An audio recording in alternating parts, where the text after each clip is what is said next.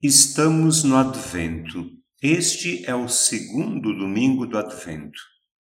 Nós costumamos caracterizar e definir o Advento como um tempo de espera e expectativa. Advento, tempo de espera e expectativa. Esperamos o quê? Esperamos o Natal. O Natal celebra a primeira vinda de Cristo, que aconteceu há mais de dois mil anos. E a cada ano, no dia 25 de dezembro, nós celebramos com alegria e festa o Natal. Celebramos o nascimento de Jesus. O Advento nos lembra também que vivemos na expectativa da segunda vinda de Cristo. Vivemos na expectativa da parousia, uma palavra meio estranha, mas que significa a segunda vinda de Cristo, a vinda gloriosa de Jesus no fim dos tempos, a parousia. Quando será? Como será? Não sabemos. Sabemos apenas que Jesus virá uma segunda vez. É isso que nós rezamos quando professamos a nossa fé. Nós rezamos assim: Está sentado à direita de Deus Pai Todo-Poderoso, de onde há de vir julgar os vivos e os mortos. Cremos, sim, na parousia. Cremos e vivemos na expectativa da segunda vinda de Cristo. Entendido? Tranquilo? Acho que sim, né? Não é tão complicado assim entender que o Advento nos prepara para o Natal e a parousia.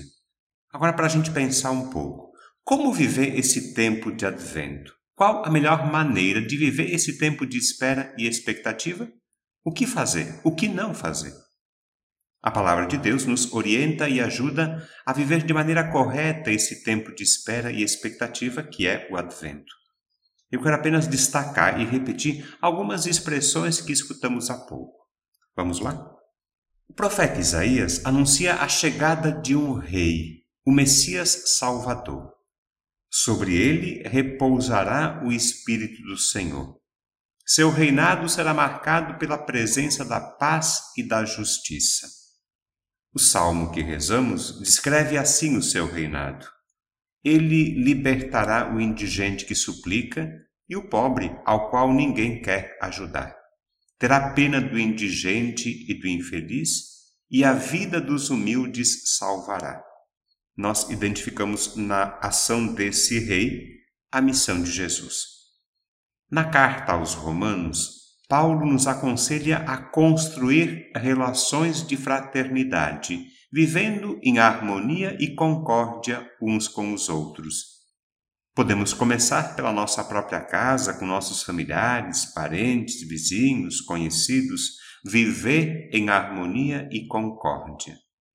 Por último, no Evangelho, João Batista faz um apelo insistente à conversão. Ele diz assim: Convertei-vos, porque o reino dos céus está próximo. Preparai o caminho do Senhor, endireitai suas veredas. Produzi frutos que provem a vossa conversão. Puxa vida, quanta coisa, não é mesmo? E a gente pensando que advento é apenas tempo para arrumar a árvore de Natal, enfeitar a casa, arrumar o presépio, colocar algumas luzes coloridas.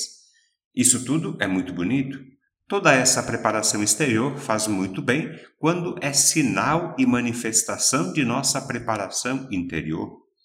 Os sinais visíveis do Natal ficam mais bonitos quando expressam a preparação que acontece no coração, quando nós vivemos o que a palavra de Deus nos ensina e orienta.